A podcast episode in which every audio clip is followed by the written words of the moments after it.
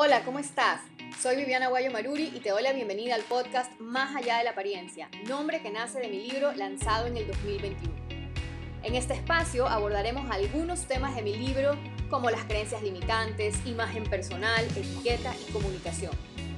Además, tendremos momentos para contar anécdotas, experiencias y entrevistas que expandan tu desarrollo personal y profesional. Bienvenidos.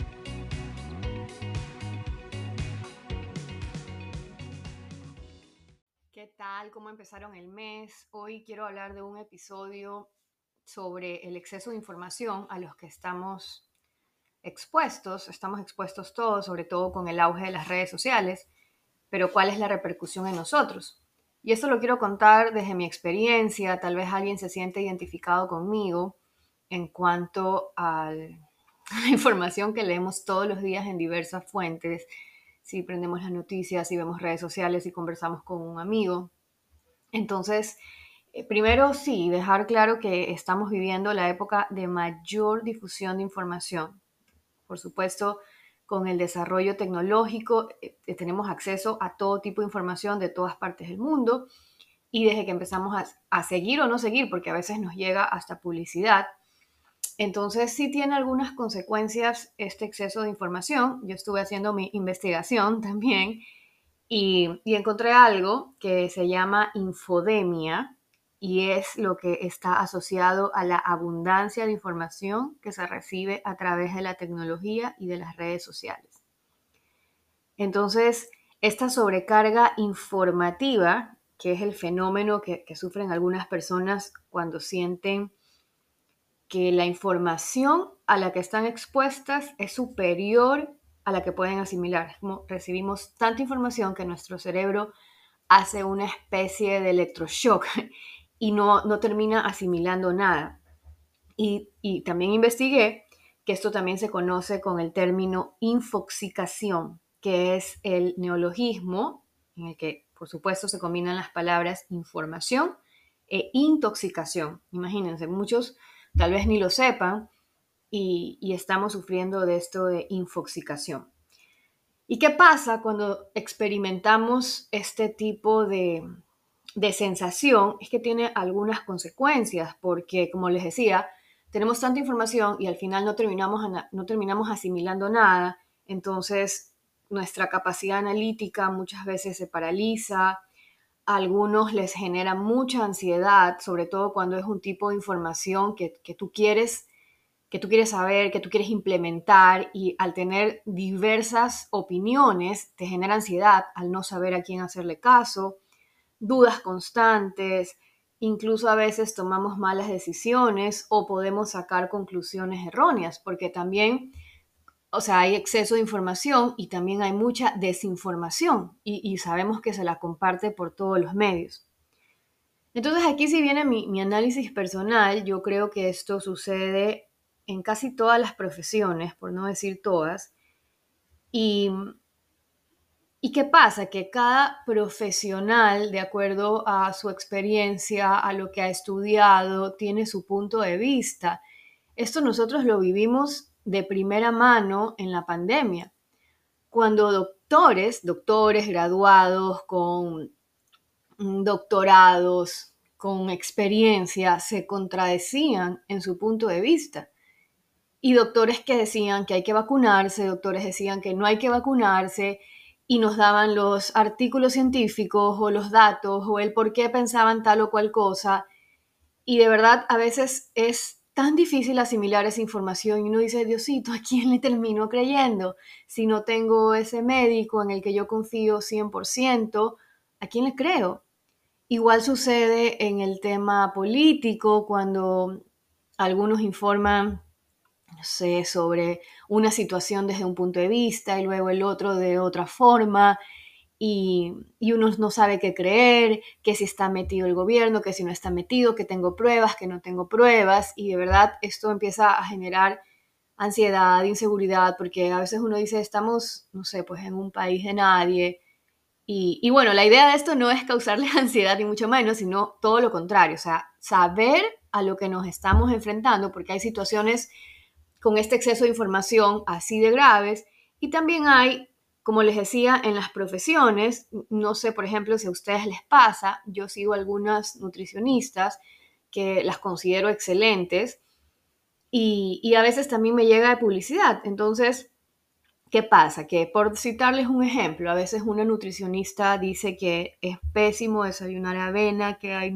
que es malo para tu organismo, eh, otras dicen que los lácteos, que, sí son buenos, que no son buenos, que hay que comer carbohidratos, que no hay que comer tanto carbohidrato, que el ayuno intermitente es súper bueno, que no lo es. Y la verdad es que puedo irme de largo porque yo, yo les digo, yo sí me, a estas alturas ya me preocupo, sí me preocupo por lo que como, por lo que ingiero. Igual yo llegué a la conclusión de que quiero ser feliz y me encanta una Nutri que habla del sano equilibrio. Creo que esa es mi línea, pero yo también he entendido que lo que funciona en, una no siempre funciona en, en los demás. Pero a veces esta información es como uno dice, chuta, no sé qué hacer.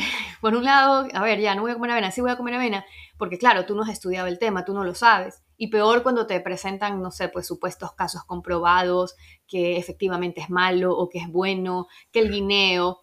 Entonces, esto sí puede generar ansiedad. A mí, al menos, sí, sí me pasó con el tema de, de la nutrición.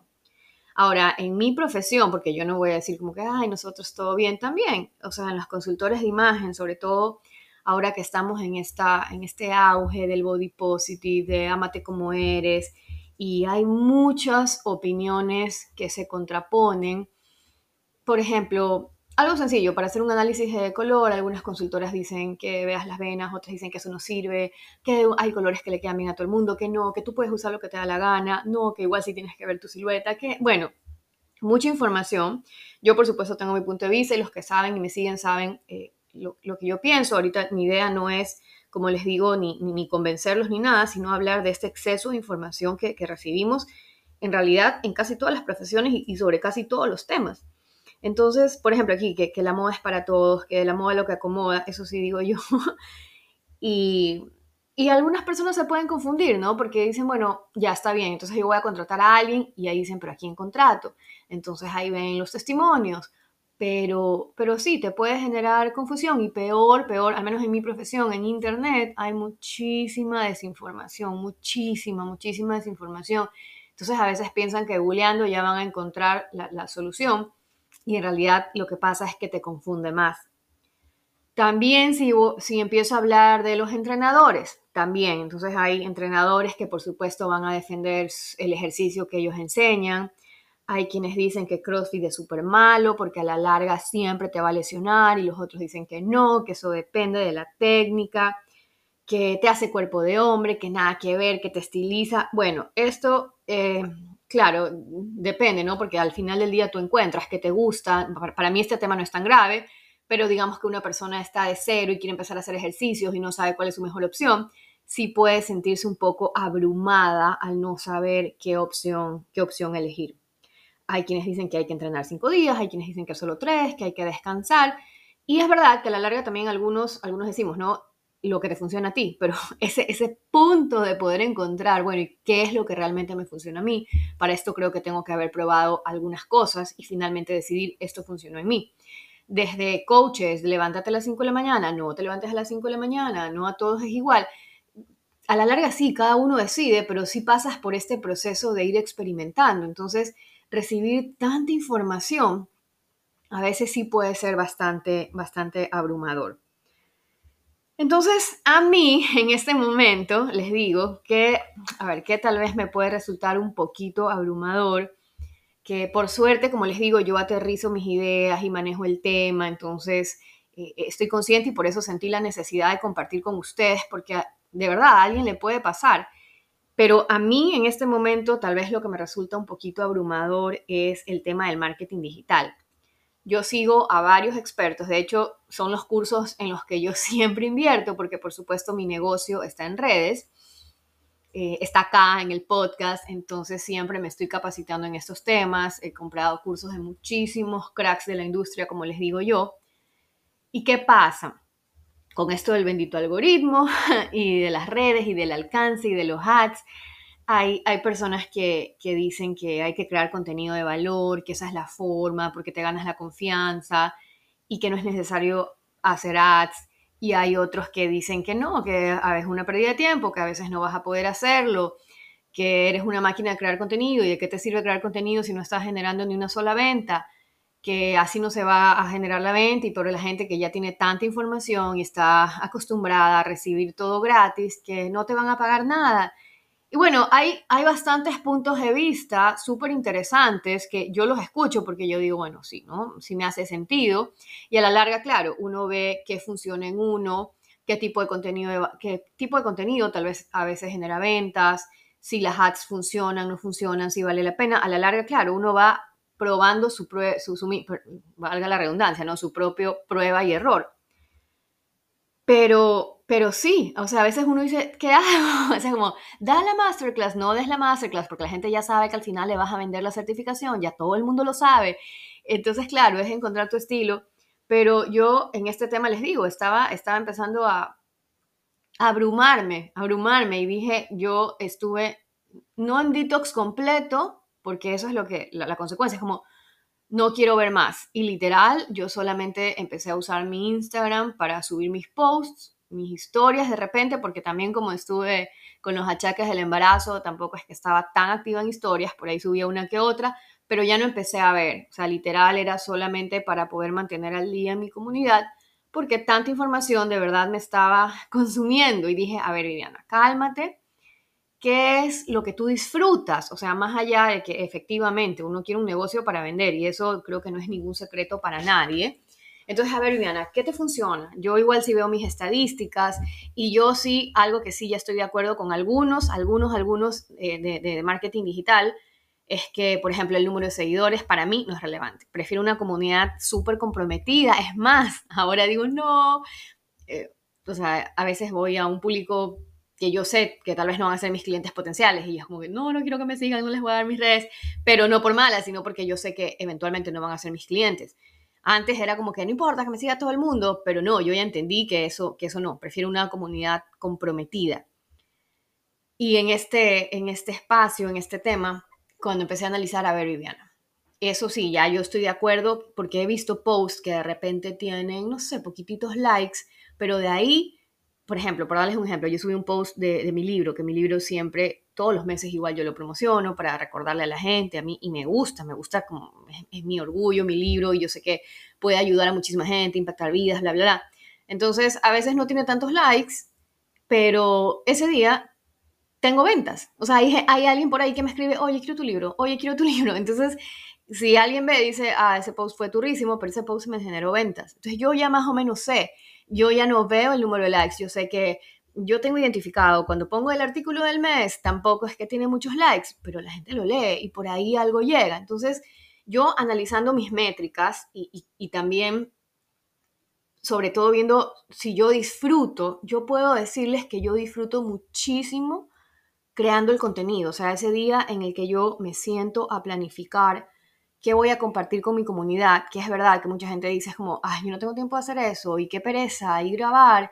Yo sí pasé por eso, yo creo que alguna vez lo he contado, que para mí antes era, no, como qué pereza, grabar y todo lo que hay que hacer, pero la práctica es lo que hace el maestro, y yo puedo decirles que en este punto, yo primero planifico lo que voy a poner en el mes, yo disfruto viendo el tipo de contenido y yo ahora grabo, la verdad, súper rápido. Y claro, tengo, tengo un, mini equipo, porque siempre en equipo también tienes mejores resultados, pero claro, soy yo la que tiene que salir y grabar, yo lo hago rápido, ya no busco la perfección, hablo, así como este episodio, yo los grabo una sola vez y, trato de que sea lo más natural y espontáneo posible. Entonces, eso a mí me gusta, eso yo lo disfruto, esto yo disfruto, disfruto, siento que estoy conversando con cada uno de ustedes que están aquí conmigo, que nos estamos tomando un cafecito. Y, y yo dije, ¿por qué voy a dejar de hacer esto si de verdad a mí me gusta? O sea, independientemente de las ventas, no las ventas, hoy me funciona. Y no voy a decir que siempre lo voy a hacer, porque ahí viene otro tema. Como estoy embarazada y muchas personas me dicen, no, pero espérate a la maternidad, pero espérate, ahí ya, o sea, tres meses no vas a poder hacer nada. Y yo empecé a, empecé a consumir esas creencias, empecé a decir, uy, es verdad, ya no voy a, dije, no, no, no me quiero sugestionar. Es verdad, puede ser, la puede ser, puede ser que yo tenga a mi hijo y me desaparezca de las redes, no sé, yo no les puedo asegurar porque es algo nuevo que voy a vivir, probablemente no, no, no, tenga tiempo para filmar porque mi prioridad va a ser otra. Eh, sí, es verdad que todo puede pasar, pero al día de hoy, que eso es lo que yo he aprendido, no estresarte tanto por el futuro, ¿no? Más bien tratar de planificar, dejar lo, lo que puedas dejar establecido, porque no, no se puede tampoco tanto, tienes que estar igual a la vanguardia, pero yo lo que les puedo decir es que hoy yo disfruto, yo disfruto crear el contenido y mientras pueda hacerlo, lo voy a hacer. El día de mañana, si me doy cuenta que no va más, que no funciona, entonces lo dejo hacer o tal vez cambio la periodicidad, pero yo tuve que hacer este análisis. ¿ya? Y ese es mi caso, en el caso del marketing digital y el tipo de contenido. Probablemente ustedes también tengan alguna duda o alguna confusión sobre algún tema en específico. Entonces, mi recomendación es que se sienten, que hagan los pros y los contras, que evalúen, que no se dejen llevar por lo que dice, porque ¿qué pasa? Hoy una persona eh, súper reconocida en el tema dice una cosa, le hacemos caso. Al día siguiente otra persona súper reconocida en el tema dice otra cosa, ah, no, ya no le hacemos caso. Y de verdad eso sí puede empezar a generar ansiedad, angustia, y, y es mejor que cada quien analice, analice de verdad, pero que se tome el trabajo de escribir, de replantear, de organizarse. Y para mí lo más importante es de disfrutarlo, porque la vida es de disfrutar del proceso mientras se logran las metas, mientras se conquistan los sueños. Tener que hacer algo por obligación, porque así lo dicen todos, es algo que no va. Por, ejemplo, y yo igual siempre les, con mucho cariño les comparto desde mi experiencia, el tema de ventas, no tienen idea, es otro tema en el que yo siempre invierto. Y yo no soy la vendedora, y yo me he dado cuenta, yo no soy la vendedora que está ahí, que hincha, que intensea, que te llama a cualquier hora. A mí no me gusta, nunca me ha gustado, nunca lo he hecho. Hay mucha gente que dice que es la única forma, que las llamadas en fría, también hay gente que no, pero en eso yo siempre lo he tenido claro. O sea, no, no, no va conmigo, no, no me gusta, no. Siento que, que es invasivo porque, porque cuando a mí me lo hacen no me gusta para nada. O sea, de verdad, es como ya te dije que no, no me vuelvas a decir. Y obvio, yo si no quiero algo, digo no, si yo quiero, yo busco. Entonces trato también de atraer ese cliente que normalmente yo soy. Pero así como en esto mi postura es súper clara, en el de marketing digital sí, obvio, a veces dudo. Y, por eso quise compartir esto con, con, ustedes, para que de verdad puedan, puedan analizar, puedan, puedan estar tranquilos y no tengan que llegar a este punto del detox digital, donde literal no quiere saber nada de nadie eh, nada, nada, ni, ver noticias, nada. Yo de hecho disminuí el, el, tema de ver las noticias, porque también ese tipo de información que consumes todos los días es lo que se te queda en la mente. Sí, hay que estar informado, por ahí una, una leída a las noticias, pero todo el día consumir el, el, mismo contenido a veces puede ser un poquito tóxico por, por las noticias que se comparten. Creo que nos deja con una vibración súper, súper baja. Entonces, primero, ya para ir cerrando este episodio, que lo he contado con muchísimo cariño y que espero que si alguien se identificó conmigo pueda eh, resultarle útil. Entonces, primero identificar. ¿Hay algún área en donde yo estoy recibiendo demasiada información y me siento sobresaturada?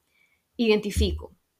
Analizo analizo, a ver, ¿qué es lo que me está produciendo esto? Ya, ya yo de verdad he probado con algunas de las alternativas que me dicen algunos expertos, qué es lo que a mí me hace sentido. Al final del día yo creo que todos tenemos esta intuición. Entonces, probar, prueba y error y sobre todo en este proceso disfrutar porque sabemos la vida es una sola y si yo me paso todos los días haciendo algo que no me gusta por obligación, no va a tener ese resultado. Cuando uno hace las cosas desde el corazón, cuando uno lo disfruta, esa, para mí esa energía pasa, pasa a través de las redes. Es como un post forzado, un post sin vida, se transmite. En cambio, un post que tú lo hiciste con mucho cariño, con mucho amor, y esto por hablar de este tema, pero en cualquier, en cualquier situación, para mí eso sí se transmite. Entonces, ¿qué más? No juzguemos a quien comparte la información porque de eso no se trata. Eh, por ejemplo, si alguien no está de acuerdo con algo que yo publico o una nutricionista, no juzgar, simplemente es el punto de vista de ella. Tal vez yo puedo compartir mi opinión con mucho respeto, pero no juzgar, porque también los que compartimos contenido, aquí yo hablo por los que compartimos contenido desde el corazón y con el fin de, de, poder ayudar a alguien que puede necesitar en ese momento esa recomendación, ese tip, ese consejo, lo hacemos porque es claro, en lo que nosotros creemos. Y, Y si alguien tal vez piensa diferente, no tiene por qué comulgar con nuestra idea, pero no juzgar, porque lo hacemos con la mejor intención. Sí, es verdad, también hay gente malintencionada, que quiere desinformar, que quiere causar pánico, pero uno se da cuenta, ¿no? Uno se da cuenta cuando es así, cuando es un profesional que de verdad está haciendo lo mejor que puede. Para mí es no juzgar. Y si nos hace mal seguir a alguien porque nos genera mucha duda, dejemos de seguir. O sea, es mil veces dejar de seguir a estar llenándonos de esa energía negativa y cómo va a decir esto, lo dejo de seguir, punto. Eso es al menos algo que a mí, a mí me, ha funcionado. Y, también ustedes cuando comparten su información, hacerlo desde el corazón, con mucho cariño, de acuerdo a su expertise, eh, no creyéndonos dueños de la verdad. Es como yo les digo, todos tenemos un sistema de creencias y es lo que creemos porque a nosotros nos ha funcionado y tal vez porque a nuestros clientes también les ha funcionado. Pero a la larga, respetar cuando alguien piensa diferente, diferente de nosotros. Y finalmente tengamos mucho cuidado con la información que recibimos, porque para algunos puede resultar abrumador y, la única vía de escape es el detox, detox total. Y de hecho también eh, es bueno ¿no? ¿no? estar todo el día, todo el tiempo en redes consumiendo, sino también usando el tiempo en, en otras maneras. Bueno, muchísimas gracias por haberme escuchado. Les voy a dejar con este mensaje final. Disfruta, discierne, analiza y evalúa. Y si quieres contarme si tú también has estado o has experimentado este exceso de información, me puedes encontrar en mis redes sociales, Viviana Guayo Maruri, me puedes enviar un correo, imagen. Me encantaría saber qué piensas. Te envío un abrazo y nos vemos en el siguiente episodio.